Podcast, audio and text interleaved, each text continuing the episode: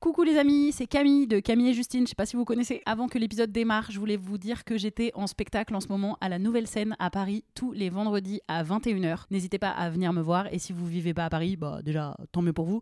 Et vous pouvez aussi venir me voir en tournée. J'annonce toutes mes dates sur mon compte Insta. Donc vous pouvez aller checker ça. Merci, bisous et bon épisode. Hiring for your small business? If you're not looking for professionals on LinkedIn, you're looking in the wrong place. That's like looking for your car keys in a fish tank.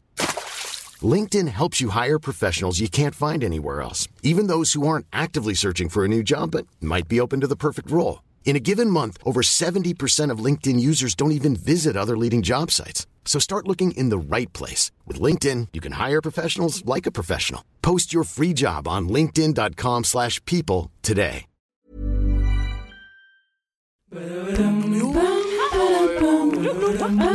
Ça pam. Allez, on se tient. Salut, c'est Camille et Justine et bienvenue dans On se tient au jus. Aujourd'hui, on est avec Enora Malagré et on boit un petit jus de réveil des tropiques avec euh, de l'ananas, de la mangue, du De la fruit de la passion. de la pomme et de la clémentine. Alors Enora, on va te présenter Bonjour. notre euh, bonjour.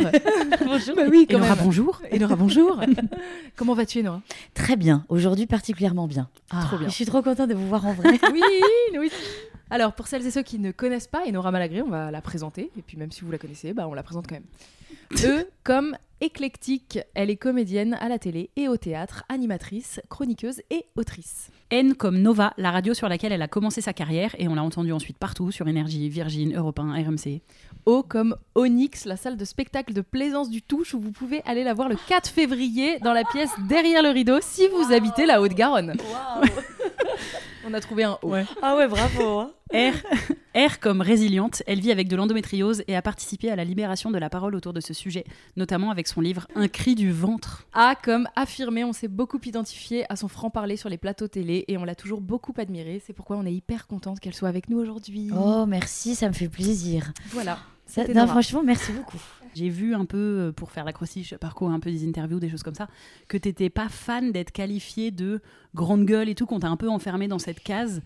Mais en, en tout cas, nous, c'est, c'est- nous par contre, en tant que meuf un peu grande gueule, bah qu'est-ce que ça nous a fait du bien, enfin vraiment. Oh, bah, de c'est voir, gentil, j'entends peu ça. C'est vrai. bah non, mais alors en fait, il y a un truc aussi, c'est qu'on on- on dit souvent, ah, euh, celle que vous avez adoré détester, euh, euh, la grande gueule, Oui, euh, qui a oui. pas vraiment une bonne image. Et je trouve ça très dur d'entendre ça parce que je crois pas que ça soit si vrai. Bah. À chaque fois que je croise des gens dans la rue, euh, euh, moi j'ai l'impression qu'ils m'aiment bien. Bah, euh, oui, Mais, oui. on m'a longtemps, tu sais, ça aussi, ça fait partie d'une forme d'humiliation Oui. que j'ai vécue pendant longtemps. De, en fait, de me convaincre que je n'étais pas aimée et, et de me convaincre que ce que je disais, que mes coups d'éclat, mes coups de gueule étaient euh, soit dérangeants, soit mal à propos, etc. Et puis en fait, grâce à vous, grâce au, mais franchement, pardon, mais grâce à la nouvelle génération, je me rends compte qu'en fait non. En fait, c'était ceux de l'ancien monde Mm. qui n'aimaient pas trop ce Mais, que je mm, pouvais secouer. Oui, et parce que t'étais une femme aussi. Enfin, Ah oui, sans- je veux dire, c'est- Et qui associe- c'est un mec qui avait ton rôle sur un, enfin ton rôle. En plus, c'est débile. donc C'est comme si on était que dans un rôle, mais Bah, ça en, en l'occurrence, tu as raison parce que c'en était un. Mais oui. oui, tu as raison. C'est vrai que, par exemple, les hommes qui parlent très fort, qui vocifèrent, qui ont des, des comment dirais, des prises de, de, de parole très tranchées, on trouve ça euh, très chouette. Mm. On trouve ça même assez, euh, voilà, exactement. Et quand une femme fait ça, forcément, ça devient pénible. Mm. Euh, de toute façon, dès qu'on augmente le volume sonore, hein, c'est pénible, ne serait-ce que par nos voix, place. apparemment, parce qu'on prend trop de place. Donc c'est vrai que moi, j'ai subi un peu ça parce que nous n'étions pas beaucoup à faire ça à cette époque-là, euh, sur les plateaux télé, j'entends. hein. Ouais. Euh, donc forcément, bon, j'ai subi quelques foudres et j'ai tenu. Hein. Mais en vrai, moi je pense, moi j'ai plutôt pas mal regardé la télé et machin, mais je crois pas que je me sois identifiée à une femme sur un plateau télé avant de te voir dans TPMP. Enfin, pour me moi. disant, euh, moi, je vais venir vous voir plus souvent. C'est non ma mais, fête, là. non mais ce que je veux dire, non mais ce extraordinaire. ce que je veux dire, c'est non mais parce que c'est, enfin c'est parce que moi pareil, je suis plutôt grande gueule, des avis forts et tranchés, et je me disais bah, je pense que c'est, ça doit être une des premières fois. Alors je dis pas que j'ai Mm. regardé toutes les émissions, je pense qu'il y en avait peut-être d'autres, mais où je voyais une meuf qui avait ce, ce comportement-là, et peut-être que effectivement on t'a enfermé dans une case et que ça devait pas être que sympa, Mm. et que peut-être après on t'a trop appelé pour faire ça, mais en tout cas euh, nous, euh, chez nous, ça nous a fait un peu de bien, je crois. Mais oui, mais les- les- il y, a- enfin, il y a plein de mecs qui ont tendance à enfermer ce rôle de grande gueule dans un truc, euh, enfin, à l'associer à un truc négatif, quoi. Surtout Oui, chez oui. les femmes, effectivement, c'est tout de suite euh, des harpies, des, des meufs aigries qui sont jamais contentes, alors qu'effectivement, un mec qui a le même comportement, on n'en fait pas suite, cas, quoi. Quand on parle un peu plus fort, quand on a des revendications, effectivement, tu as raison, c'est associé à la colère. Mais on peut avoir des revendications sans être en colère. En plus, Moi, il y a des tas de choses qui me, qui me remuent, avec lesquelles je ne suis pas d'accord, mais je le dis avec beaucoup de, enfin, parfois, Mm. avec beaucoup de calme. Après, évidemment, moi, je faisais partie d'une émission, il fallait faire le spectacle, c'est de la télévision. Je veux dire, euh, sinon. euh, Parce que avant ça, tu faisais de la radio principalement. Oui. Non, tu avais fait même euh, l'émission avec Koé aussi. oui, oui, et t'avais qui pas était de la euh, radio. et tu faisais pas. Du- pas du tout dans cet angle-là. ça. Moi, j'étais critique euh, cinéma et théâtre. Ah, tu... Donc, ah oui, pas le- Moi, j'étais dé- euh, pas du tout. J'étais déjà comédienne en fait. Donc, et puis pour euh, gagner ma croûte, j'ai rencontré une femme qui a changé ma vie, qui s'appelle Fadia Dimergi, qui a cofondé Radio Nova. J'ai commencé à faire de la radio. Moi, ma spécialité, c'était de parler de théâtre ou de cinéma. Après, j'ai fait donc quelques mois, parce que c'était même pas un an, j'ai fait quelques mois avec Coé, parce ça serait trop long à raconter, mais parce qu'en gros, Jean-François Bizot, avant de mourir, le fondateur de Nova, m'avait dit si tu veux vraiment faire quelque chose de militant, bah, parle de Larry Clark ou euh, je sais pas de Jean-Michel Basquiat sur une radio comme Énergie, ça c'est ça c'est militant. Le faire sur Nova, c'est un peu facile. Voilà, donc du coup, hop, je rencontre Coé. Je sais même pas qui c'était, parce que moi j'ai regardé pas la télé, donc Oui. euh, je le fais. Et puis là, la notoriété commence à grandir. Donc évidemment, chez Coé, je ne parlais pas théâtre. Et puis j'ai été un peu happée, j'ai fait des trucs. Enfin bon, ça a été très, très vite. Mais à la base, moi, j'étais pas du tout faite pour faire ni de la télé et ni camper ce rôle-là. Et puis j'ai rencontré Cyril que je connaissais déjà. Et puis on m'a proposé ce travail à touche pas à mon poste en me disant tiens, il y a un rôle à... mais vraiment hein, pour voir, c'est celui de la grande gueule, la cousine insolente. Ah oui, c'est comme ça qu'on te l'a vendu. Oui oui. La cousine insolente. la cousine marrant. insolente, parce qu'il y avait euh, Jean-Michel, c'était le tonton libidineux, euh, etc. Et oui, etc. et chacun. pensé, bah oui, c'est pensé comme une série. En fait. Bah oui, c'est pensé comme sûr. une série, c'est ça qui était brillant. Ah, c'est malin. Et d'ailleurs, c'était très joyeux et brillant. hein. Et, hum, et moi, j'ai dit, bah génial. Mais vous verriez les premières émissions de télé, mais je ressemble à Kurt Cobain juste avant sa mort. Enfin, j'ai une tronche. Ça se voit que je, suis, que je sais pas où je vais et que je sais pas ce qu'à la télé, il faut se make-upper, machin. Je Ah. ressemble vraiment à. Enfin, pré-décès. Et donc, du coup, c'est vraiment ça. Et après. C'est bon, mieux que après. c'est mieux que à post-mortem, post- ouais, ouais. et après, voilà, après les choses vont vite. Et, euh, et puis, j'ai quand même adoré faire cette émission, mais Mm. adoré. Et puis, j'ai gagné beaucoup de sous. Bah oui. mais oui, non, mais il faut quand même dire les choses. Et hum, Euh, J'en profite, je fais une parenthèse, parce qu'on parle, on parle aujourd'hui de cette émission plutôt en mal. J'ai été très fan de l'émission aux c'était premières, euh, aux premières, euh, sé- aux premières Vous saisons. imaginez tout ce qu'on a réussi 4, à dire. Je, je n'avais jamais vu un présentateur Mais comme ça, oui. j'avais jamais vu des gens comme ça autour d'une table. Euh, c'est devenu ce que c'est devenu et on n'est pas là pour faire le procès de l'émission parce qu'on le fait bien. On le fait déjà bien sur nos réseaux sociaux. Parce que comme on dit, on n'est ouais. pas obligé d'en reparler tout le temps, tout le temps, mais j'ai, on oublie parfois, on oublie parfois que au début c'était vraiment génial. Non, mais ce gars a révolutionné la télé, enfin, on va se le dire. Il a, il a démocratisé une parole qu'il n'y avait pas. euh, il a fait des choses, je parle de Cyril Hanouna, fabuleuses. Euh, moi, j'ai pu dire des choses quand même qui ne se disaient pas à la télé. Quand j'ai invectivé Jean-Luc Lahaye, Morandini, etc., on m'a quand même laissé faire. Et il y a peu d'animateurs qui auraient laissé faire, peu de chaînes, à l'époque c'était sur France 4, Oui, c'est ça. qui auraient pu laisser faire. Bref, j'ai quand même passé euh, sur les 7, 5 années, on va dire, parce qu'après j'étais vraiment un peu fatiguée, tout ça, mais vraiment magique, quoi. C'était tellement cool. Et puis à la télé, on fait pas grand chose et puis on est bien payé, ça c'est cool. Et ça, c'est Oui. ce qu'on veut dans la vie. En c'est ce général, qu'on hein. veut Ne pas faire. faire grand chose et être bien payé, c'est vrai. Et partir à la retraite tôt. on voilà. veut ça, hein, C'est ça, énormément. c'est pas le projet prévu par Non, le alors, gouvernement. je crois que enfin, c'est- juste me permet. je- je me- C'est pas pour euh, casser l'ambiance, hein, en fait. Tu as raison, on est mal barré. Ok, fais-nous un petit rappel désagréable. Super, la bonne ambiance. Ah. Travailler, travailler, travailler. Pour moins d'argent. Exactement. Pendant que les ça. milliardaires s'en mettent plein les poches. Quoi Oh, Oh, oui, oh. mais ils l'ont mérité, Justine. Enfin, pas tout Tu politisé, crois qu'ils ont eu tout, eu tout cuit dans le bec Ah, tu crois que les enfants de Bernard Arnault, ils, ils sont là où ils en sont euh, Euh, Comme ça, par pas hasard. de fin de phrase. Trois petits points. La méritocratie, tout ça. Ah, la vache. Et donc aujourd'hui, tu es principalement comédienne. Ouais. Tu fais plus trop de chroniques, euh, radio, etc. Non, parce que ce qu'on me propose, c'est on me propose hein, souvent, mais c'est souvent pour refaire la même chose. Donc je vais Mm. pas refaire ce que j'ai déjà fait pendant sept ans. C'est-à-dire la cousine. euh, C'est-à-dire la cuisine insolente. Donc ça, je pense que j'ai fait. Puis place aux, place aux jeunes. Euh, alors il y a aussi, c'est marrant parce qu'il y a pas longtemps, il y a un projet qu'on m'a proposé. Comme je balance toujours un peu, Mm. je vais le dire, c'était sur RMC. Alors là, ça me plaisait bien. Et il y a quand même le patron qui a dit non, non, elle a encore trop l'image de TPMP. Oh. Alors je trouve ça quand même fou, parce que ça fait six ans que je suis Oh, partie. c'est chiant. ah ça c'est con, je l'aurais bien Mais souvent, fait. les patrons, ils ont vachement d'imagination, je trouve, les patrons Ah, vachement, hein. Vraiment, Donc ils ça, arrivent bien à se projeter. Non, ouais, ouais, ouais. En plus, c'était une émission militante sur les règles. C'est vrai que je suis pas du tout la Oh, personne qu'il faut. hein. Enfin. Voilà, donc euh, bisous si tu nous écoutes. Euh, mais bon, en même temps, à part ça, tout ce qu'on propose vraiment, mais je sais pas, tous les mois un truc, et je me dis, mais c'est pas possible de proposer toujours pareil. Bon, j'ai pas une. En même temps, ça ne me manque pas tellement. J'ai pas, je suis pas sûre d'avoir complètement envie de retourner euh, dans cette vie-là, étant donné que j'ai fait un choix qui est celui de retourner donc à mon premier métier comédienne et puis je produis aussi des documentaires et ça me rend quand même très heureuse ça me prend beaucoup de temps donc je sais même pas trop si j'aurai le temps de refaire de la télé ou de la radio mais la porte il faut jamais fermer la porte si on me propose quelque chose donc qui me plaît vraiment j'irai hein. Mm. moi je suis fermée à rien tant qu'on tant qu'on enfin il faut bosser Ouais, tant que ça te plaît. Ouais. Parce que nous, on n'aura pas tellement, tellement de retraite. Pour les gens qui nous écoutent, les intermittents du spectacle, tout ça, c'est, ça va pas être une retraite faux folle. Bah Donc, non, du mais coup, on fait autrement. On fait autrement et du coup, il faut travailler longtemps. Donc, comme comédienne, ça peut ne pas marcher. La télé, pareil, ça peut s'arrêter. Il faut toujours prévoir une triple vie, Mm. quoi. Euh, d'avoir plusieurs cordes à son arc, c'est très important pour pouvoir Bah oui. durer le plus longtemps et travailler jusqu'à 80 ans. C'est Ah. C'est aussi pour ça que les artistes, ils ont plusieurs casquettes. Ouais, et qu'à chaque fois, ils font plein de métiers différents et les gens se disent bah, pourquoi ils restent pas juste comédiens? Bah, Parce qu'il faut aussi qu'on fasse d'autres choses Eh euh, oui.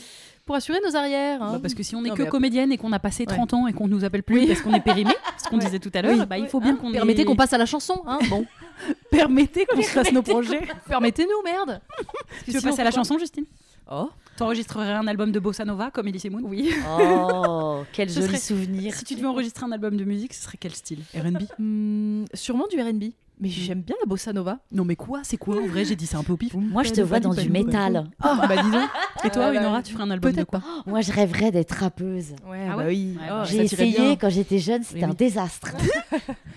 Vraiment, c'était très très humiliant. Et Mm. non, mais j'aimerais bien, moi. Ça tirait bien. Oh, tu penses Ta voix Ah et tes. Ouais, punchlines, là, ça pourrait être Un petit bien album de. R&B, un, un Ouais, petit album de rap, et toi, bah, de la variété. Bah évidemment. évidemment. grand- ah bah chanteuse à voix, enfin je ferais. Ah bah bien sûr. Non mais bien Ah, évidemment, bah, évidemment, bah, je ferais des bien sûr. Je veux faire que ça, la grande variété. Euh, Lara Fabian, enfin tu vois, moderne, moderne. Moderne, surtout moderne. Badi. enfin, tu vois. Ah oui, moderne. non mais non n'importe quoi, mais j'ai- j'aime bien la chanson à texte avec des envolées et tout. Oh là là. Joule, Exactement, la texte. chanson à texte avec des envolées. il a des textes forts. hein. Ceci dit, Ceci dit, il a des textes forts. Ah bon, il dit quoi c'est vrai Ouais. Il dit quoi oh, ça. Ah bah ça Ah, Ouais, c'est terrible, ça devait, être- ça devait s'arrêter pile le temps de ce podcast, puis évidemment la vie serait trop simple. Bon, Ça Bah, donne un petit rythme. non La vie Ouais. ne nous fait pas de cadeaux. Ah non, vraiment pas. Ah, et lui, il nous fait pas de cadeaux là, le mec qui fait des travaux. Attends, attends, parce que je voudrais finir sur Joule. Euh, Oui. Moi, je m'en fous, je crache pas dessus, je m'en fiche, c'est pas mon délire, mais pourquoi pas. Euh, puis surtout, il doit être un bon businessman pour en être là où il est. Mm. Je le reconnais moins Non, ça, mais mais, il est brillant, dit hein. des textes forts, genre. Moi, je suis pas assez euh, connaisseuse et spécialiste. Non, non, je vais pas pouvoir Ah. te citer euh, des phrases, si c'est ce que t'attends. Mais, je suis pas assez spécialiste pour me prononcer euh, bien. Et, s'il y a des gens trop fans de Joule, là, ils vont me dire, eh, ça va pas la tête. Mais pour moi, Joule, c'est un peu genre comme Maître Gims. Ils ont des titres euh, tubes qui sont un peu claqués, entre, je mets des guillemets, Ouais, claqués ouais. dans le sens des textes euh, pas, pas ouf, mais par contre un beat euh, génial et du coup bah, tout le monde les chante à tue-tête pendant trois ans de suite parce que c'est des tubes. Euh, mais ils ont aussi des textes euh, Ah. hyper pointus que le grand public n'écoute pas, enfin écoute moins, et Maître que les Gims, gens. euh, il a pointu- des textes pointus Ouais, ouais Maître Gims, Ah bon il a Il est vrai que je n'ai jamais écouté d'autres chansons de Maître, Gui- Maître de, Gims. de Maître Gims que Maître celles qui Gims, sortent à la radio.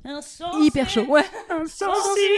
Voilà, ça, ça c'est les tubes. Et, et après, dans la face cachée, euh, je, crois, je crois même que Maître Gims, il a un album.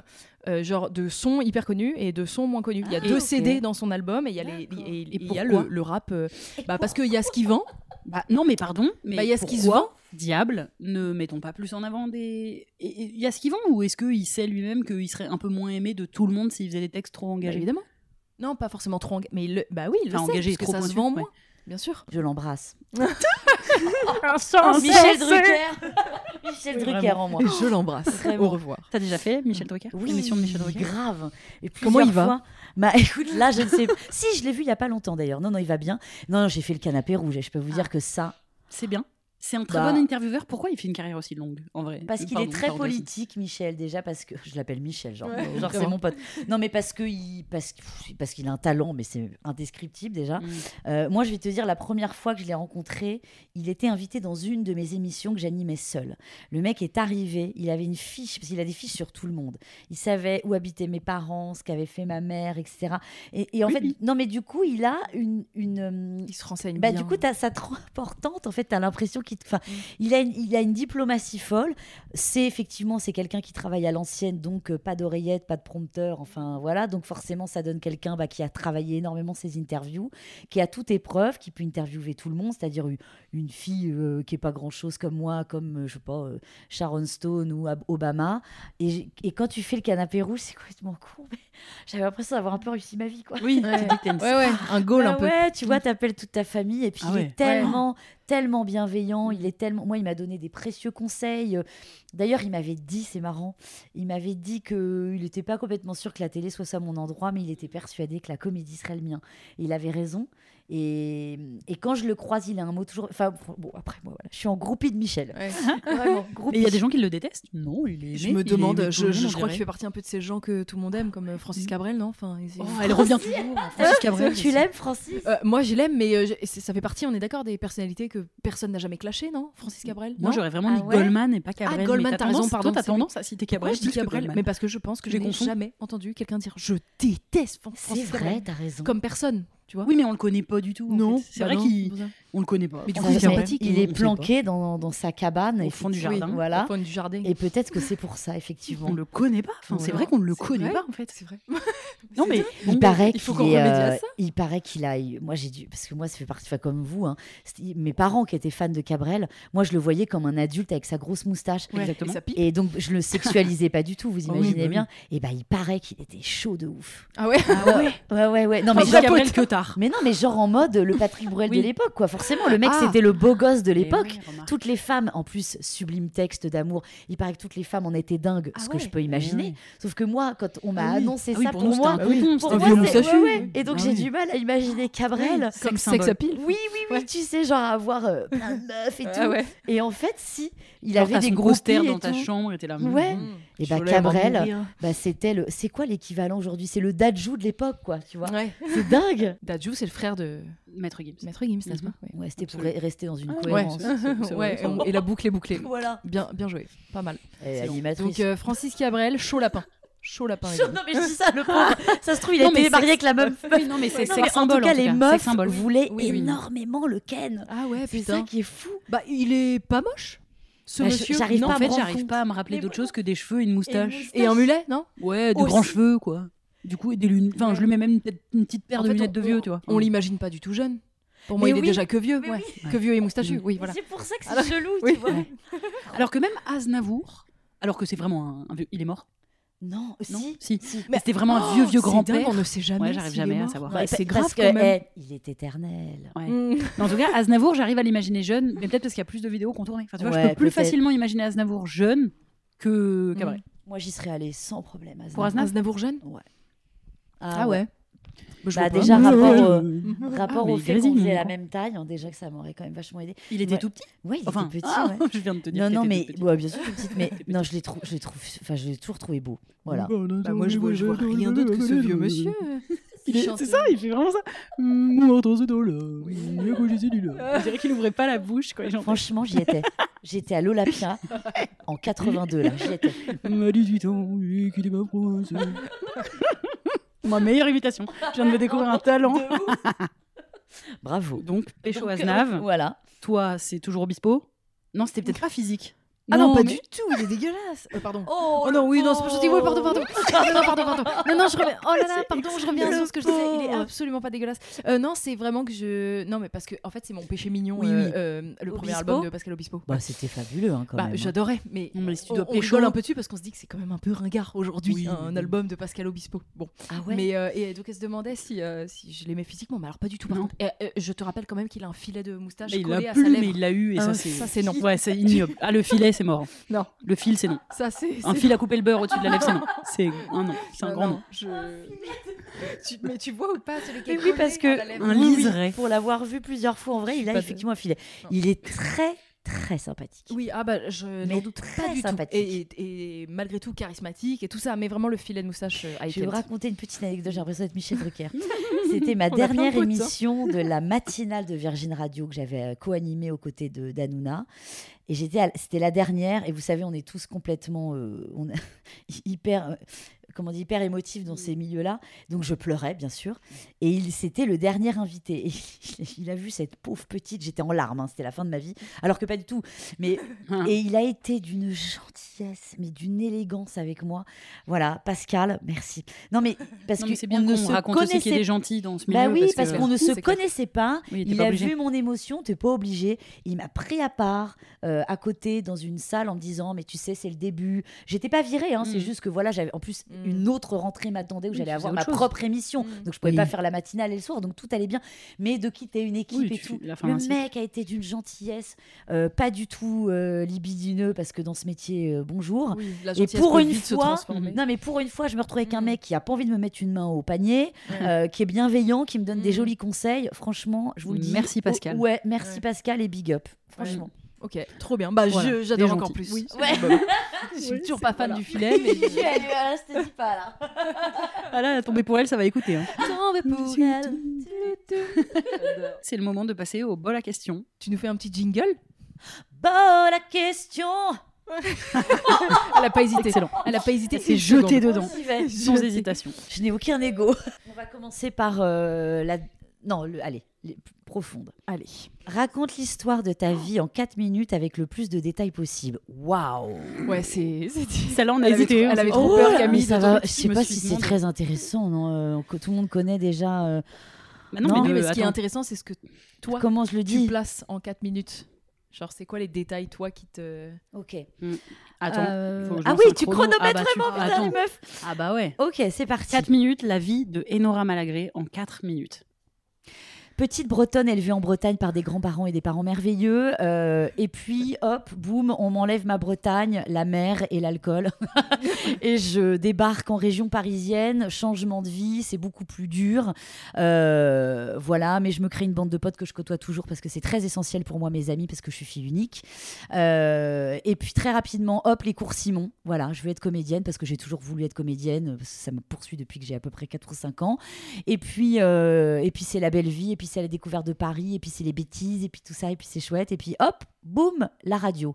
Euh, la radio, Radio Nova, parce que Radio Nova, ça a changé ma vie entièrement. Moi, je n'avais pas tellement de culture, je m'intéressais pas à grand chose, je voulais que faire des bêtises et faire la fête avec mes copains. Normal, j'avais 19 ans. Et puis là, je rencontre une femme, Fadia Dimergi, la cofondatrice de Nova, elle change ma vie. Hop, je vais dans les musées, hop, je, je découvre des auteurs, des autrices, des, des peintres, etc. Oh, tiens, j'ai un cerveau, c'est pas mal. Tiens, pourquoi je l'utiliserais pas? Bonne idée, Nora. Hop, du coup, je commence à être chroniqueuse, à être animatrice sur Radio Nova. Puis après, là, la vie change un peu parce que j'arrive dans une vie, à- dans des grands médias. euh, je pense à Énergie, à Virgin Radio, Europe 1, etc. Puis la télé.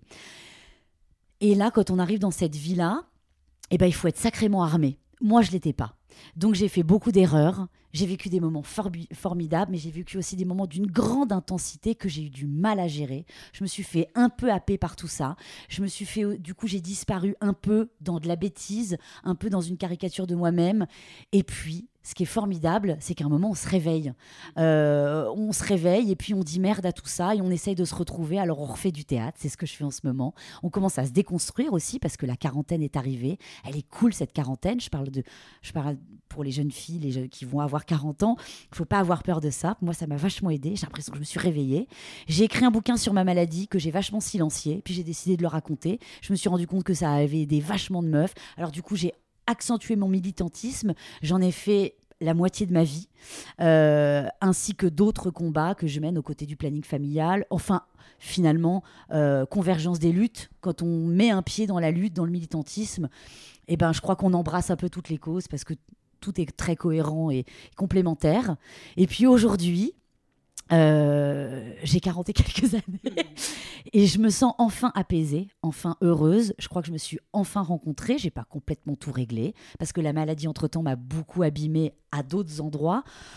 Je vous dis pas les séances de psy parce que tr- entre l'ancienne Enora qui était un peu fofolle et voilà et celle qu'il faut réparer aujourd'hui, euh, bon, ça me coûte une blinde, mais euh, j'avance. J'ai rencontré aussi l'homme de ma vie. Ça, c'est pas mal. Ça aide beaucoup d'être en équipe parce que toute seule, moi, j'avais du mal. Il y en a qui sont très bien toutes seules. Moi, j'avais, un- je crois que j'avais besoin de- d'un partenaire de vie et puis de chats aussi. J'ai deux chats. ça m'aide beaucoup.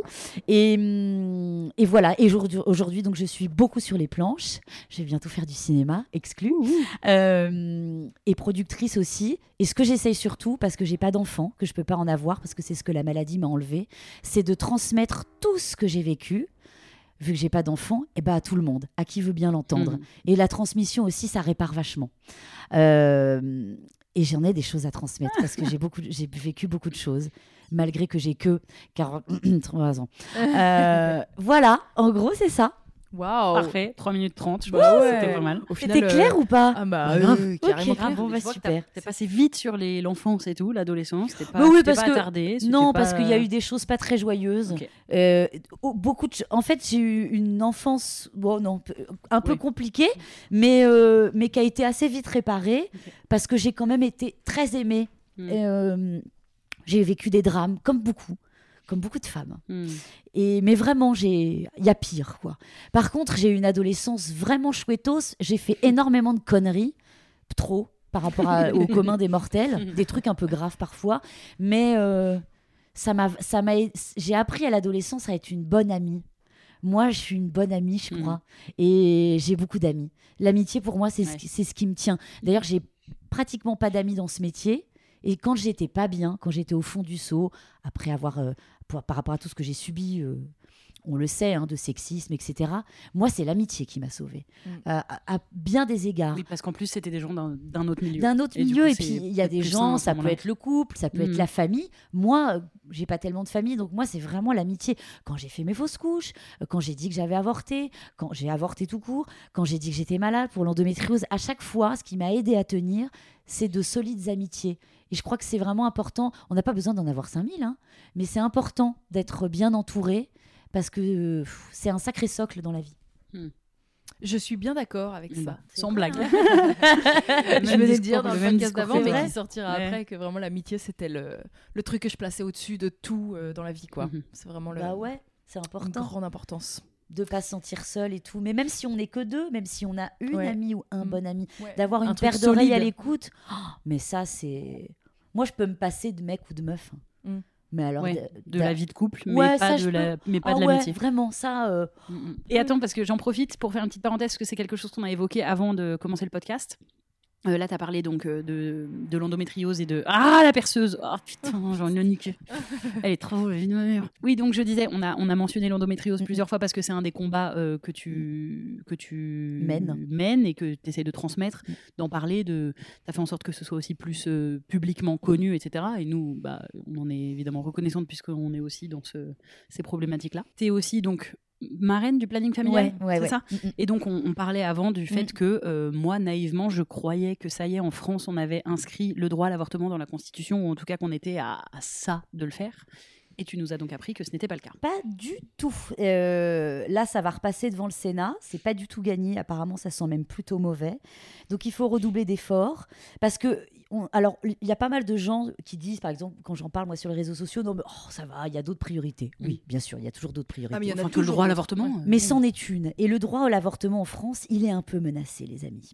Euh, pour une raison très simple, ce que je vous expliquais avant, par exemple, pour être très concret, le droit à l'avortement existe, mais il y a de moins en moins de gynécos qui le pratiquent. Pourquoi? Les anciens gynécos, euh, qui étaient des militants, euh, qui étaient aux côtés de, des premières, des militantes féministes, etc., partent à la retraite, laissent place aux jeunes gynécos, et les jeunes gynécos sont de plus en plus conservateurs, comme c'est le cas de malheureusement la, la société française, et donc refusent de pratiquer cet avortement en invoquant la clause de conscience, et refusent aussi de pratiquer un avortement parce que ça rapporte pas de pognon. Concrètement, c'est pour vous dire à quel point ça recule. Les anti-choix aussi, hein, les pro-vie, euh, sont de plus en plus présents sur les réseaux, sont aussi présents dans les émissions de télé. Ils ont une tribune qu'ils n'avaient pas avant, parce qu'il n'y avait pas de raison de remettre en question ce choix. Mais malheureusement, il y a des émissions putassières, euh, malveillantes, qui remettent ce- le, le débat, au- ce sujet au centre du Comme débat. si c'était un débat. Comme, Comme si ça devait être un débat. alors exactement. Pour ou contre l'avortement. Ouais, Donc là, il y a une tribune qui circule en ce moment qui a été créée par le planning familial que je vous invite à signer. Elle est très facile à trouver. Vous allez sur le site du planning familial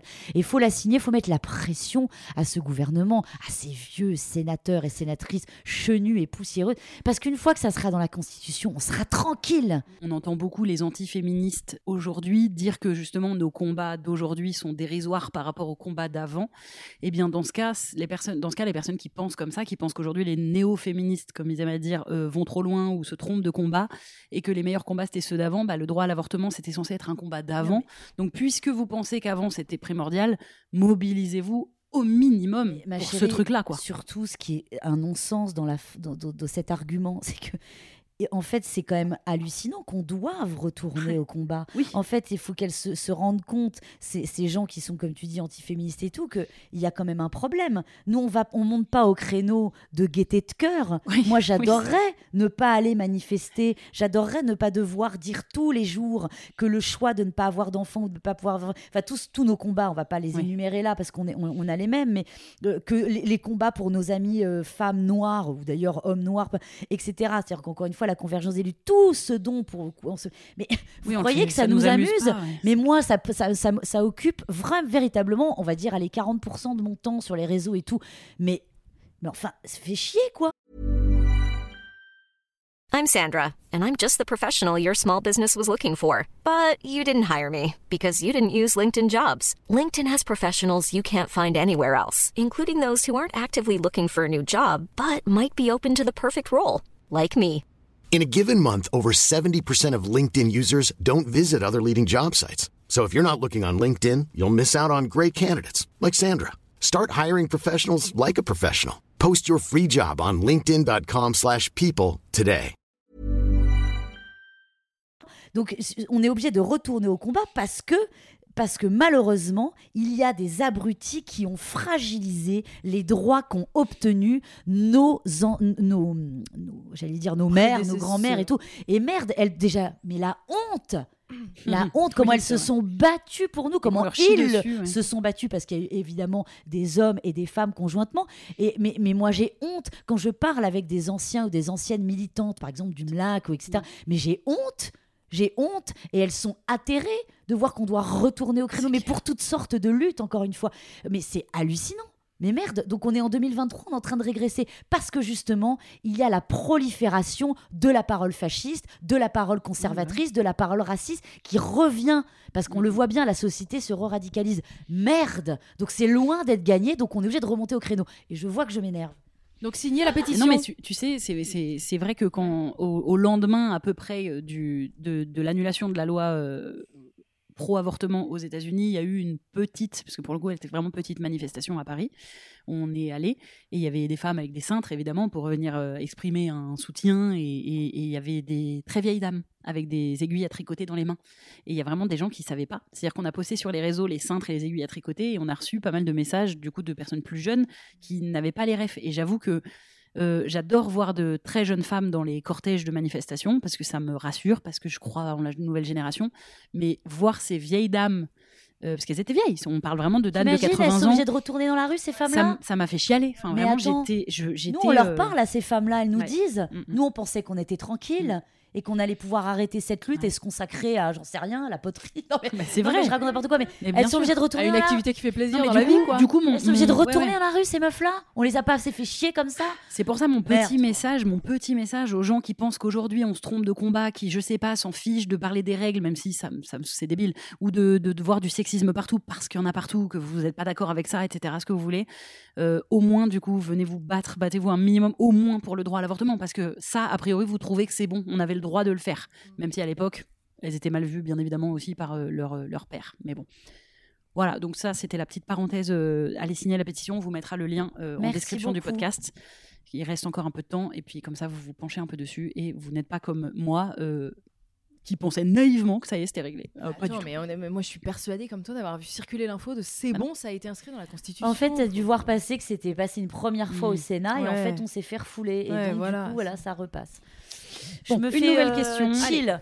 Quel est le détail physique qui te plaît chez les autres? Putain, je suis maquée depuis tellement longtemps, j'arrive plus à me souvenir. ah, Bah, moi, ou même chez quelqu'un Non mais dans juste la... que tu rencontres. même des femmes, enfin, amoureux. c'est pas Ah, forcément-. Franchement, moi, c'est c'est c'est pas vraiment un détail physique, c'est une attitude en fait. Moi, j'aime les gens. euh, oh, j'aime les gens. Alors, j'aime les gens très sûrs d'eux, moi. Mhm. J'aime les gens. euh, Même si j'aime les chieurs et les chieuses, j'aime les gens sur deux, j'aime les gens pleins de charisme, j'aime les, les gens qui, même quand ils- moi par exemple, j'ai, je, avec un mec qui a quand même assez souvent tort, mais qui est persuadé d'avoir raison. Et en fait, son, sa façon de me convaincre qu'il a raison, alors que je sais très bien qu'il a tort, je trouve ça terriblement sexy. Ah. J'aime quand les gens sont, tu vois, hyper euh, convaincus, quoi. Mhm. Même si parfois on n'est pas d'accord, je trouve que je trouve ça terriblement séduisant. J'ai été attirée par des gens très très chums, Mm. mais Oui, on peut. leur assurance Ah les bah a- oui, me les a rendus. euh, Je trouve ça hyper euh, impressionnant. Les, gens qui correspondent absolument pas aux standards de beauté Mhm. euh, et qui ont une confiance en eux incroyable. C'est très dur à avoir, hein. beaux, hein. Mais c'est très, très beaux, dur. du coup. Enfin, Et je suis d'accord, mais moi tout le temps, je me suis dit, je me trouve pas très belle. Je me suis souvent dit, il suffit que je me dise Mm. que je suis hyper belle et ça va, c'est- je vais, je vais glow up, tu vois. T'es Mais très c'est belle trop dur. Hein. Mm. T'es Ah, Non comme mais tout. ça va, il y a des gens, tu vois. Mais si. Elle va rougir. tu sais, c'est comme Salut. Camille qu'on avait, Camille qu'on avait reçu, Camille au Mont-Carmel de- Mhm. du Oui. compte Insta Ah Je oui. m'emballe clito. Trop Elle marrant. nous avait dit dans ce podcast, vous pouvez écouter l'épisode, elle nous avait dit qu'elle, euh, vraiment, enfin, tous les matins, elle se regardait dans le miroir en mode Je suis une énorme bombe. Elle dit, mais qui est cette fraîcheur Qui est cette fraîcheur Ouais, elle. Et, euh, et en fait, est c'est- ce qui, elle, la, la pousse vers genre, mais en fait, rien Effectivement. ne peut m'arrêter vu que moi, je me trouve fraîche. Mm. Et, effectivement, C'est formidable d'être effectivement, elle est extrêmement fraîche. Enfin, je veux dire, elle, Oui, elle, Elle est sacrément belle, ouais. elle, fait, elle fait de l'effet. Oui, mais en fait, ouf, elle est sacrément belle, mais elle est extrêmement grande. Elle est pas forcément Oui, dans des standards de beauté. euh, elle a pas de cheveux. Elle est, euh, Mm. euh, son corps, il est, il correspond. Moi, elle me ressemble plus. Enfin, je me reconnais plus en elle Mm. que dans les mannequins qu'on voit. Enfin, tu vois. Oui, taille 34. Oui, voilà, tout, elle bien sûr. Elle est pas dans les standards Ouais. de beauté, Et et, pourtant, pourtant, euh, elle est très belle parce que ah elle, ouais. elle rayonne de cette confiance justement. Ouais. Et en effet, il y a pas de secret. Et Euh, toi? Mais moi, je crois, moi j'aime bien les fossettes comme petit détail. Euh, attention, pas au menton. Au menton, ça me dégoûte. La fossette du menton? Ouais, la fossette du menton, la fesse du menton me, Ah si, le menton, fesse euh, du ouais, menton. j'ai du mal. J'ai du mal, mais alors les petites fossettes sur les joues, et après je suis très tatouage. Oh non, je vais le buter. Et toi, du coup, ton péché mignon? Moi, mon péché mignon, c'est les mains et les pieds. Les pieds? Oui, les mais mains, c'est- ok. Elle le m'a regardé, c'est dégueulasse, C'était c'est pas- priceless. Là, vous n'avez pas eu parce que c'est de l'audio, mais le regard Ouais, de Nora, Elle a pas aimé. les pieds. Non, son visage s'est transformé. Elle est fétichiste des yep. Mais les belles mains et les beaux pieds. Par exemple, j'ai horreur des moches pieds. Je, je Ah bah, j'espère pour toi. J'espère que tu serais très chelou. J'adore les pieds horribles. J'aurais un doute. Non, non, mais du coup, je veux dire, je m'y attarde fortement. Mais il y a c'est quand pas même plutôt dans l'autre sens du coup, c'est pas plutôt si quelqu'un a des moches mains et des moches pieds, c'est burk burk c'est burk. rédhibitoire. Ouais, mais, par Mais contre- t'adores les belles mains et Ah les beaux pieds. Ah belles t'adores, t'adores. Je, je suis comme ça devant. Moi elles sont comment? Elles sont pas mal. J'ai des mains d'enfant, moi. J'ai Ah des oui, mains sont- J'ai vraiment des mains pas. Oh, mais crédibles. elles sont toutes petites. tes Oui, oui, c'est pas. Non, elles sont mignonnes. Mais euh, évidemment, moi, je parlais plutôt de- d'attraits Des hommes physiques euh, des hommes. Mm. ouais, Ah, voilà, des exactement. hommes, les, mains d'hommes. euh, ouais. Des beaux pieds Des d'homme, belles j'arrive pas à d'hommes, avoir. Et des Ah beaux ouais. pieds d'homme, I love. Je les vois pas. Ah, des pieds, des pieds crochus. Mais tu fais des trucs sexuels avec les pieds des garçons. Non, pas du tout en plus. En plus, pas. Oui, c'est pas un kink. Non, c'est pas un kink, c'est visuellement, Mm. esthétiquement Ah un- beau pied, bien formé, pas trop velu et avec les ongles bien velu. Et Donc un hobbit, c'est mort. hein, surtout. Ah bah non, Ça te euh, dégoûte le film Hobbit? Bah, les, les gros plans sur les énormes pieds avec des. Et l'épreuve des poteaux des à Colanta. Ouais. Juju, elle, elle aurait rêvé d'être podologue. L'épreuve, Bah tu non, vois parce que des coup, elle poteaux aurait à souffert. Ou pas Ouais. À la fin, ils ont Il y a des zooms sur les ils- pieds. ils- Ah oui, ils ont ah, les pieds ouais. autour, agrippés autour du poteau comme En ça. des chèvre, ouais. plans, ouais. Ouais. Ça fait un mois qu'ils sont pas coupés les ongles aussi, les Oui, frérots. Ils sont dans la terre, tu vois. Ah, je peux pas. Donc euh, c'est une moi, c'est un trigger. Je, je peux pas. Je peux pas regarder. Moi, c'est l'épreuve où ils bouffent un énorme verre et toi, Ah oui. c'est les pieds. Ouais. La laine de ces gens au bout d'un mois. En plus, Ah ouais, Ils se brossent pas les cheeks Mmh, Bah ils non, rien. du charbon. Avec d'où elle soi-disant. Ouais. Zarma, ouais, super. Ouais. Allez, vas-y. J'imagine. du vieux charbon de leur feu. Je veux là. savoir si t'as pas des secrets de Colanta. Je veux savoir si on peut prendre des gens qui ont des lunettes à Colanta ou s'ils ont jamais, du coup, si ça t'élimine du casting. Ah, tu veux que je me a jamais- Je peux appeler. Denis. Parce qu'il y a personne qui a des lunettes et, Ah et ouais? si t'as des lentilles, tu peux pas y aller ou ils te donnent un petit coin pour euh, laver tes, tes Je te lentilles? jure que je vais essayer de me renseigner pour toi. Je te promets. Ça me je te turlupine. donne l'info. Ah, veux. Non, mais je te donne l'info. Merci. Je te promets. Merci. Et j'espère quand même qu'il n'y a pas une Ah, discrimination. non, mais euh, c'est que du coup, sinon, ça élimine les gens qui ont besoin de porter Mm. les. Toi, c'est par exemple, tu peux pas faire Colanta. Bah, surtout Peut-être toi en lunettes. Peut-être qu'en lentilles, Ah non, mais, moi je peux, mais, mais, en mais non, lunettes, mais non. justement, Toi, en lentilles, mes meufs, ils peuvent même pas se laver les mains avec du savon. Tu vas, te- tu vas te, Ah te toucher les yeux avec du sel. Et surtout, t'as déjà vu un- une personne dans Colanta avec des lunettes? non, justement, c'est plus. pour tu peux pas faire les Vous épreuves aimez avec des lunettes. Euh, moi, j'ai Euh, découvert pendant le confinement. C'est partie ah des ouais trucs que j'avais jamais regardé de ma vie. Donc, je me suis un peu prise au jeu. Ça me fait souffrir parce que j'ai un traumatisme de l'école et de pas avoir d'amis. Et alors, euh, ça me trigger sur euh, les Les trahisons, groupes, les, trahisons. les groupes et tout. Mais je regarde comme on regarde un accident de la route. Bah voilà. Tu vois, et bah tu ça me crois pas fait cet effet. dire parce que le mec qui a inventé ça, John DeMol, il a créé ça. Petite anecdote, Michel Drucker. Il a créé ça. Il y a, donc ça a été le premier jeu de télé-réalité, même la première émission de, de télé-réalité tout court. Ah bon? Ça s'appelait Survivor. Allez, voilà, ça a été créé d'abord au- Avant le loft. Ouais, bien Ah avant. oui. Bah, C'était surtout à l'étranger, donc Ah Survivor. oui. Mm. Ce mec-là, en fait, euh, aide sa petite fille à une fiche de lecture. Elle lisait ce bouquin qui s'appelle Sa Majesté des Mouches de William Golding. Ouais. Pour ceux qui connaissent pas, Sa Majesté des Mouches, ça parle de, de gosses qui sont abandonnés sur une île déserte. Ra- rapidement, deux tribus se forment et ils s'entretuent. C'est assez trash. Et il se dit super, je vais faire la même chose à la télé. et il avait lu une étude en se disant si je montre des gens qui s'entretuent, entre guillemets, hein, Mhm. à la télévision, ça Les va reposer les gens vont adorer parce que ça repose sur ce qu'on appelle la pulsion de mort en psychanalyse. Et la pulsion de mort, c'est regarder des gens, effectivement, s'étriper, s'écharper, voilà. euh, se critiquer, etc. Donc la télé-réalité. Cam, t'es à fond dedans.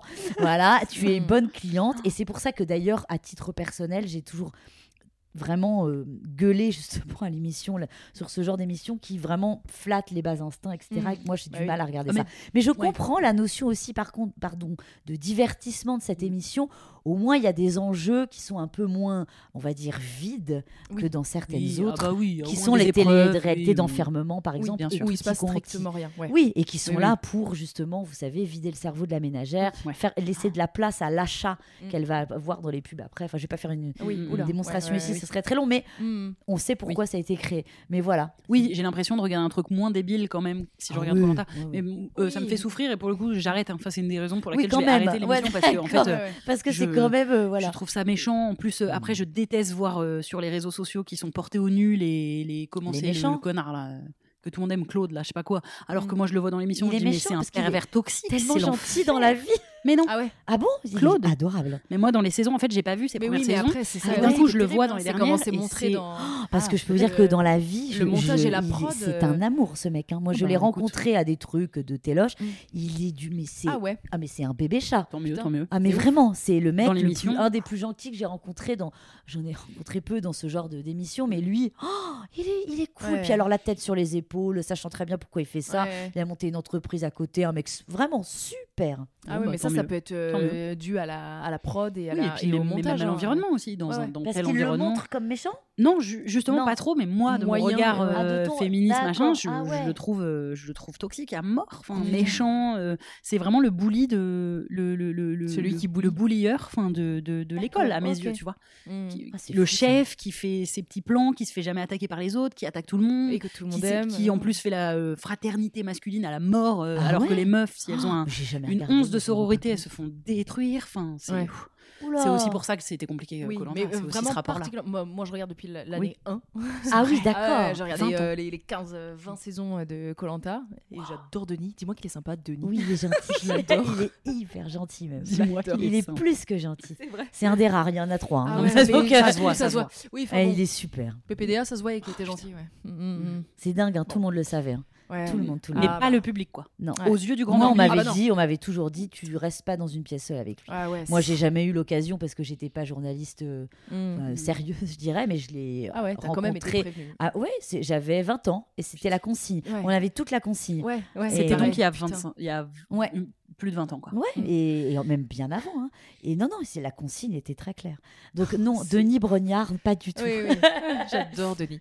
Et donc j'ai regardé toutes les, toutes les émissions Colanta et effectivement c'est vrai que ces deux trois dernières années, un peu j'ai l'impression depuis le confinement et depuis et depuis euh, depuis un peu l'enfer que ça a pu créer le confinement sur les réseaux sociaux et les gens qui sont Mm. beaucoup trop chez eux et qui ont beaucoup plus de facilité à, à critiquer et être horribles, désagréables, méchants euh, Mm. envers des gens qui ne connaissent pas.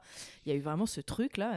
et mais d'ailleurs Denis Brognard, il, il avait parlé sur les réseaux en mode mais arrêtez de de, de Mm. clasher comme Ah oui. ça les, les candidats, ah ouais, de les harceler. euh, Il y, en avait un Oh qui là s'était fait harceler sur son lieu de travail, il y en avait, euh, il y en avait une qui s'était fait euh, harceler dans la vraie vie, euh, et c'était euh, jusqu'ici visiblement du jamais vu avec l'émission Colanta, qui est effectivement normalement une émission assez Familiale et bienveillante. Ouais, voilà, c'est ouais. assez, euh, c'est des jeux, c'est on se marre, et c'est et y a le, et le côté télé-réalité n'a jamais été trop trop exacerbé, sûr. genre. Vrai. Genre euh, des histoires d'amouettes ou des gens jaloux. oui, non, Mais mais la prod il a a jamais changé, eu je trop crois ça que quoi. plus les mêmes producteurs et je crois que maintenant c'est de plus en plus axé justement. euh, Embrouille et tout. Exactement. Alors je Ouais, crois que avant ressent après, c'était plus jeu et aventure. Ouais. Mais euh, je trop. là, tous ces gens qui clament. Putain, mais bon, bref, Instagram. Ouais. Mais on en avait Ouais. parlé entre nous, Mm. vous savez, quand on s'envoyait des messages. Est-ce qu'il faut visibiliser ces, ces gens? Enfin bon, ça c'est un Oui. vaste sujet, mais euh, Oui, quand des choses nous paraissent aberrantes. oui, quand il y a des, du harcèlement, harcèlement, des voilà, trolls, quand il y a des ouais. trolls, etc. Moi, c'est vrai que je suis d'une ancienne école, donc euh, mais je, je je pense qu'il faut pas les visibiliser parce que c'est comme les émissions qui portent des messages euh, très dangereux. je pense que ce qu'ils cherchent, c'est de Nique race. Je pense que ce qu'ils cherchent, c'est de, c'est de faire le buzz. C'est un système. Et donc, ils savent très bien que si on visibilise leurs arguments dégueulasses ou leurs propos dégueulasses, euh, ça leur donnera du crédit et ça fera de la pub, etc. C'est un cercle vicieux très compliqué. Oui, C'est- tout cela est très temps, compliqué. sinon, Ouais. on- si on les visibilise pas, on montre laisse pas à quel point on a Et trouvé oui, ça aberrant et absurde, bien. voire dangereux. Je sais Et du bien. coup, c'est vrai que Ouais, mais même donc on donne vu- pas le discours opposé. Voilà, et je sais bien, mais c'est- un débat compliqué. se- mais c'est un débat qu'on a a, tous et qui est un débat. euh, et moi, j'ai pas de, je dis pas que j'ai raison sûr. du tout, hein. Je- je- parce que je me rends compte qu'il faut aussi euh, un contre-pouvoir. Il faut, Mm. on est obligé, parce qu'il f- mais en même temps, comme moi je connais, je parle plutôt Mm. du côté télé, je Mm. connais les coulisses et je sais qu'ils n'attendent qu'une chose, mais c'est le C'est que tout le système. monde parle d'eux. C'est- Ah bah évidemment. C'est-à-dire que tu fais ça, il faut un débat absurde ou une séquence absurde dégueulasse. Ils savent très bien que ça sera repris sur les réseaux, puisque ça, nous, on n'avait pas quand on a des publicités en télé. Oui. C'est une pub merveilleuse de prendre juste les séquences qu'il faut en plus. hein. Ouais, bah oui. Donc tu prends la séquence, hop, elle est virale, elle, ta, ta, ta, ta, ta. donc qu'est-ce qui se Et passe? Hop, Elle est les virale. meilleures audiences. Eh bien, le lendemain, l'audience est multipliée par deux parce que les gens ont vu, ont vu circuler la vidéo sur les, les internets, 112 ans, Mhm. enfin, sur différents réseaux sociaux et se disent ben, on va aller voir le lendemain dans cette émission s'il y aura un débrief là-dessus, ce qu'ils vont en dire.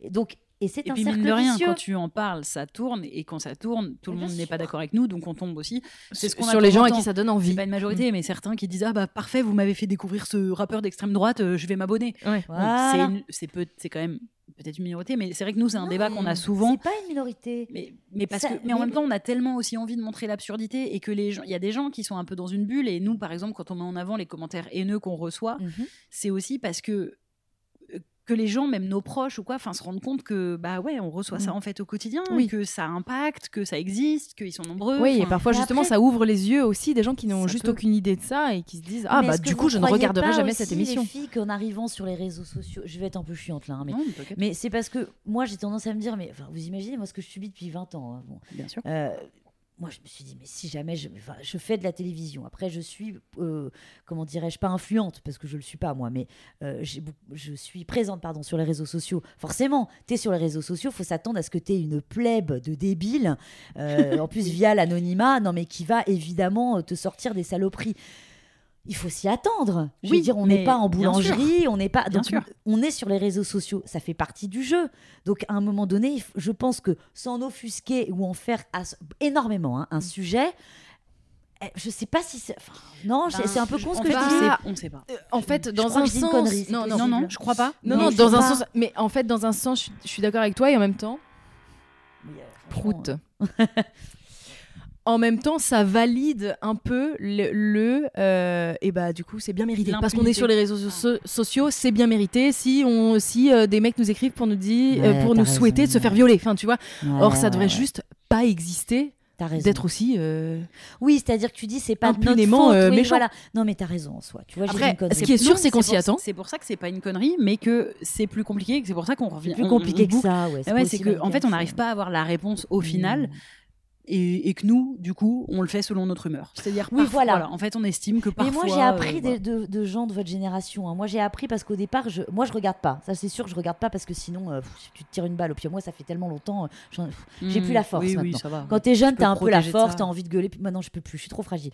Mais par contre, euh, ce que je fais, et grâce à des femmes comme vous, où je pense à Abby Beach, avec qui j'avais une conversation sur Instagram, qui m'avait dit Mais meuf, si t'as Mm. des harce, vas-y, tu les affiches sur les réseaux. Mm, mm.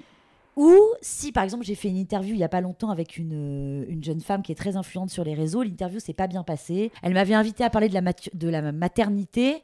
Sauf que moi, je peux pas avoir d'enfants, donc j'étais avec des gens, avec des femmes qui pouvaient avoir des enfants, et je me, c'était très douloureux pour moi. Après, j'ai eu plein de commentaires grossophobes parce que j'avais pris beaucoup de poids à cause de mon traitement dans son, dans son, comment on dit, Sous le- sous la vidéo. la vidéo. Donc tout ça, euh, je pense pas que ça partait d'un mauvais sentiment, mais tout ça a été très douloureux pour moi. J'ai décidé de lui en parler. Avant, je fermais ma gueule quand je vivais mal des interviews, ou quand j'étais pas, je me Ouais. sentais pas safe. Et du coup, c'est des, jeunes copines comme vous, euh, jeunes, j'ai des amis jeunes, et voilà, J'en non, ai mais- jeune. voilà, et qui sont sur les réseaux comme vous et qui m'ont dit mais Nora, en fait, tu sais quoi, euh, Mm. moi je suis dans un vraiment dans un truc, j'ai été habituée à être un peu victime, à Oui, fermer ma gueule. On subit et ouais, basta. quoi. euh, je suis habituée à ça. Ils m'ont dit, mais en fait, t'as demain. t'as plus à. Si t'es pas euh, satisfaite, si t'es pas contente, si tu t'en pas safe, euh, si tu tombes sur des gros cons qui te disent des. Eh ben, vas-y, tu le dis. Et ben, maintenant, je le dis. Donc, t'as pas. Et parfois, ça me fait quand même du bien. Je le fais pas Non, systématiquement en plus, parce que euh, je en veux pas plus, t'as beaucoup plus d'expérience. Enfin, je veux dire, euh, c'est complètement logique euh, que tu le dises. Que, enfin, je- elle a dû même se. J'espère qu'elle s'est sentie morveuse. C'est ça l'expression qu'on dit? Ah, pas du tout. Ah, Ah mais bon? pas du tout. Elle a dit que c'était pas son problème. Que c'était, elle l'a Ah, fait. donc- Après, elle l'a fait un peu. Je crois qu'elle a retiré quelques commentaires, mais en gros, quand je l'ai appelée en lui disant, mais c'est hyper douloureux pour moi de me recevoir des commentaires grossophobes, surtout qu'en plus, quand tu prends du poids et que t'es malade, je peux vous dire que c'est dur, quoi, parce que mais- et de toute façon tout court. Et euh, non, non, j'ai pas, il y avait aucune Mais empathie, mais c'est pas quelqu'un de soror du Bah, tout, du du tout, tout. non. Alors que les- les filles avec qui j'ai fait l'interview étaient mais fantastiques, gentilles, bienveillantes et tout. Mais t'es là, putain, Mm. T'entends parler pendant une heure de leur grossesse, de machin, Mm. et toi t'es là, t'arrives, euh, ta dernière fausse couche, elle date il y a pas Oui, si déjà, ça manque un peu de. Tu peux ouais. pas, et tu- mais en plus, j'étais pas prévenue. Oui, c'est ça le problème surtout. C'est que si tu, Oh, on peut t'inviter pour parler de ce sujet parce qu'après tout, tu peux avoir envie de le porter. J'étais mal. Et attends, parce que du coup, dans les commentaires, il y avait plein de gens, et je les comprends, qu'on dit bah putain, elle est pas aimable. Ah bah. Mais j'étais là, mais je vous jure, sur la tête de ma mère, il y a deux, trois fois où j'avais envie de chialer un peu. Bah, euh, du coup, oui. j'étais hyper fermée, je faisais la gueule parce que Bah, j'étais là, mais merde, qu'est-ce que je fous là? Donc j'ai probablement été assez Mm. désagréable, mais- et, mais parce que putain, j'étais là, mais qu'est-ce que je fous là? C'était dur, dur, dur, dur. Bon, ça va, j'ai vécu des choses plus dures dans ma vie, hein. mais c'était une, franchement une expérience. euh, ça faisait longtemps parce que maintenant que en plus on est on est déconstruite, on est hyper féministe et tout, je traîne que avec des gens euh, super Bienveillants. bienveillants, c'est super chouette, tu te dis bon euh, et là j'avais l'impression de retourner Ouais. dans des moments vous savez où j'étais sur le plateau télé avec que des couillons qui te qui t'en Ouais. foutent plein la tronche, c'était dur. Ça m'a fait du bien de me plaindre, merci. Bah, alors, alors t'es au bon endroit. Ah bah, Alors, écoute, crois-moi bien. Eh, S'il y a bien un endroit. monologue là, je suis Non, mais-. Bah, Attends, vraiment. si tu te réveilles un matin et que tu as envie de te plaindre, il y a qu'à venir nous voir. hein. Enfin, suis sur un canapé, j'ai l'impression d'être chez mon psy. Ah bah. En fait, je vais éviter d'aller chez mon psy qui me prend, comme je vous l'ai dit, un bras. Je viens chez vous et je me plains Ah pendant ouais, ouais. 15 Ah, minutes d'affilée. N'hésite pas, c'est notre Merci, activité préférée. Ouais. Ah, Alors là, il y a rien qu'on préfère plus que ça. Merci. C'est vrai. Non, mais je crois que c'est bien d'en parler aussi et Oui. de se dire que et donc du coup, grâce à vous, à cette nouvelle génération, je me permets maintenant Mhm. de dire non. Et bah ça c'est super. Et juste pour euh, clôturer sur euh, donc les haters, il y a vraiment euh, plusieurs possibilités. Il n'y a pas une bonne réponse. C'est si vous agacent, et ben vous les envoyez se faire foutre ou vous les ignorez. Mais il y a pas. Moi je pense qu'il n'y a pas la il n'y a pas la bonne chose à faire. Il y a juste qu'un ressenti quoi. Nous, vraiment, on passe par tous les ressentis possibles. Parfois on les ignore, on est là, oh, ils en valent pas la peine, et le Parfois, lendemain on les on les insulte.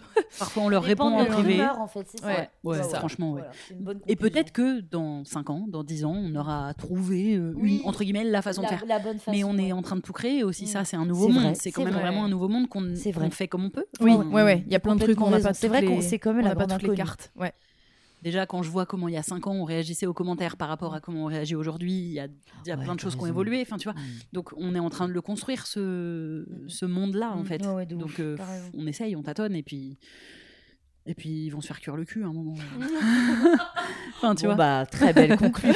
Eh bien, on a tellement papoté qu'on s'approche de la fin du podcast, figurez-vous. D'ores et déjà? Et bien sûr, ça fait Trois déjà une heure qu'on est ensemble. ensemble. Ah ouais, c'est clair. hein, On aurait pu faire 3 heures là, c'est sûr. C'est ça. Mais avant, on va passer au top flop culture, c'est-à-dire que on va parler euh, d'un livre, euh, album, œuvre. euh, film, série, une œuvre que tu as vue ou entendue ou quoi récemment et que tu as aimé ou détesté. Parce que ici, comme on peut râler aussi, on peut Ah vraiment euh. Oh ouais, détester. Elle a eu des Ah ouais. étoiles dans les yeux. Alors qu'on a tant de gens qui disent non, je préfère mettre en avant des trucs bien. Je, je comprends, mais Ah là là. Alors, un truc que j'ai adoré, un film que j'ai adoré, c'est Annie Colère. euh, sur les militantes de la première heure euh, anti euh, non pro avortement pardon qui sont les militantes du MLAC magnifiquement interprétées par Laure Calamy donc ça c'est coup de cœur et coup de gueule en termes de film j'ai détesté Blonde sur Netflix la- Dé- sur Marilyn Monroe? oui détesté Ah, J'en ai entendu bien du mal. j'ai trouvé que c'était une, euh, une comment dirais-je, une, interpré- une, euh, oui, une interprétation de ce que cette femme était. Qui, euh, je l'ai trouvé ça Mm. immonde, j'ai trouvé ça sexiste.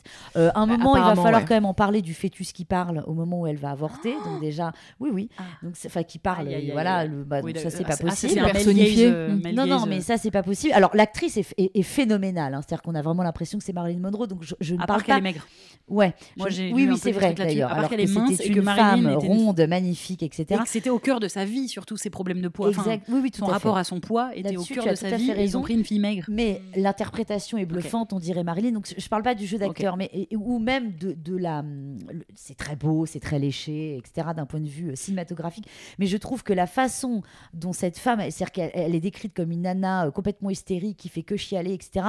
Marilyn Monroe, c'était aussi une femme d'affaires. C'est aussi la première actrice qui a monté sa boîte de production, euh, voilà, dans un univers où seuls les hommes y avaient le droit. Mm. C'est quand même une, na- une, une immense actrice, une merveilleuse chanteuse de jazz, moi qui est dans le jazz. Je trouve que tout cela est très effleuré. Ça fait juste la nana un peu starbée.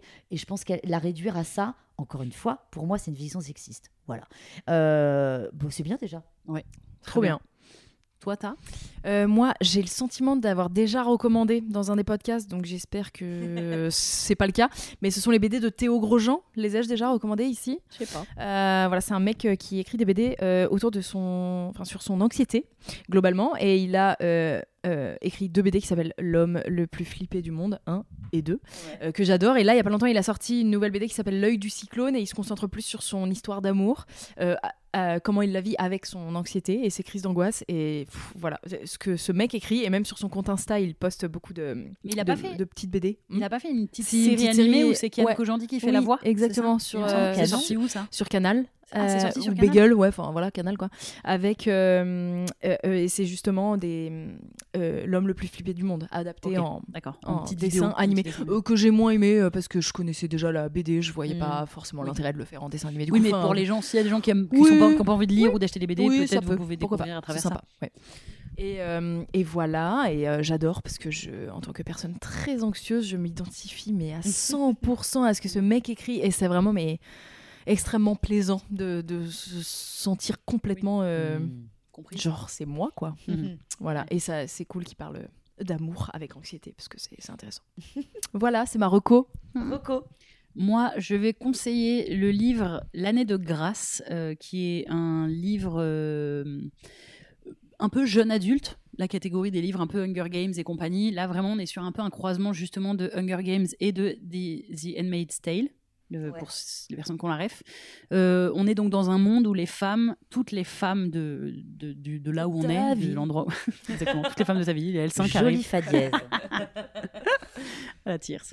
Euh, toutes les femmes de 16 ans, l'année de leurs 16 ans, elles, doivent, elles sont exilées elles doivent sortir de leur ville, elles sont exilées pendant un an parce que il faut qu'elles aillent expulser leur magie. Et du coup, elles, en fait, elles vivent pendant un an un genre de colanta, enfin de survie. Euh, on découvre qu'elles s'entretuent, enfin qu'à chaque fois que les femmes reviennent de ça, personne n'en parle. C'est le secret absolu de ce qui s'est passé pendant un an. Et qu'il y en a, il leur manque des doigts. Euh, déjà, elles partent à 30, elles reviennent à 15. Mhm. Donc il y en a la moitié qui est morte. Elles reviennent, elles sont euh, mutilées, euh, elles sont euh, mutiques, enfin voilà, c'est et rachitiques, etc. Et donc c'est qu'est-ce qui se passe pendant cette année? Et donc on suit un, un des personnages, une, une jeune fille de 16 ans qui va faire cette année de grâce. Et en fait, évidemment, on découvre que elles sont exilées parce qu'elles sont magiques. Est-ce que c'est une métaphore parce que c'est elles deviennent des femmes et que Ouais, c'est ouais, c'est une société extrêmement patriarcale et sexiste peut-être. Et donc euh, et voilà et que peut-être la sororité peut les aider mais c'est très dur d'être soror dans un milieu extrêmement sexiste. Enfin voilà. Donc euh, vraiment je l'ai dévoré. C'est euh, c'est la littérature enfin il se lit très très vite et c'est jeune adulte. Donc vraiment vous pouvez l'offrir à des jeunes filles ou des jeunes garçons. Et aussi le lire en tant qu'adulte c'est trop cool. Et mon petit bémol voilà, je, vais le faire, mais petit bémol, j'ai été voir Avatar 2. Bon, alors j'en ai parlé longuement parce que j'ai fait euh, sur ma chaîne YouTube, j'ai fait une critique euh, de- du film parce qu'il m'a vraiment un peu trotté dans la tête. T'as pas aimé, globalement En fait, j'ai aimé aller le voir au cinéma. C'est-à-dire que j'ai passé trois bonnes heures au cinéma, j'étais tout à fait divertie. Et ensuite, quand il réfléchit, tu te dis, c'est marrant parce que pour trois heures de film, il n'y avait pas de scénario. C'est quand même un peu dommage. Mm. C'est marrant parce que ça devient un petit peu euh, sexiste. Mm. Et après, les gens ils sont là, mais n'importe quoi, James Cameron, il a donné des super beaux rôles à des femmes. Oui, enfin, dans Titanic, euh, ça passe pas le test de Bechdel hein, non plus, tu vois. Mm. Voilà, c'est. Bémol. Ouais, petit bémol, parce que je dirais, si vous le voyez-le au cinéma ou ne le voyez pas. C'est ni je- reco, ni ouais, voilà. pas. C'est- Non, mais c'est. Voyez-le ou pas?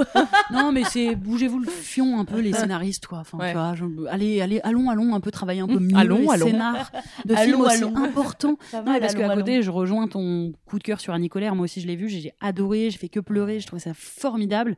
Et c'est un petit film qui marche pas. Enfin, Ouais. ça m'énerve. en Mais fait. aller au Ah oui, cinéma bah ça. surtout et aller au théâtre Ah parce oui. que, euh, parce que c'est c'est quand même ce qu'il y a de plus beau. Euh, Je vais parler comme Miss France, mais c'est vraiment de, de vivre ces émotions ensemble, Mm.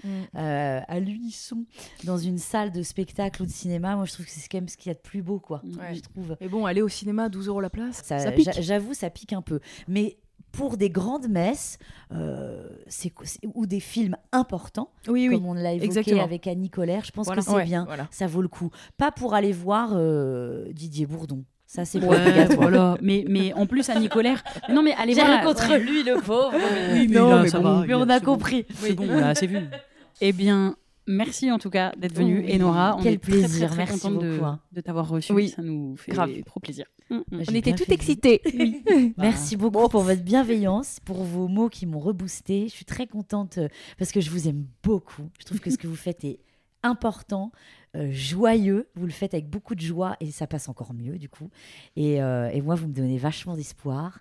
Et, euh, et maintenant, on va être copines. Oui. Parce que comme je vous l'ai dit, J'aime beaucoup l'amitié. J'ai très envie d'être copine avec vous. Non, mais merci beaucoup, beaucoup de m'avoir invité. Et désolé, ouais, je voulais dire Ouais. désolé si vous avez entendu une perceuse ça et là. C'est qu'il y a des travaux à côté. On a essayé de faire au mieux. J'espère que c'était pas trop dérangeant. Bon, ça vous a toujours moins dérangé que nous, donc euh, Oui, voilà. Allez. Parce que nous, on l'a ça depuis ce matin, donc tranquille. Mal parler à ses abonnés, c'est aussi Ouais, ça, c'est ça. la force de Camille et Justine.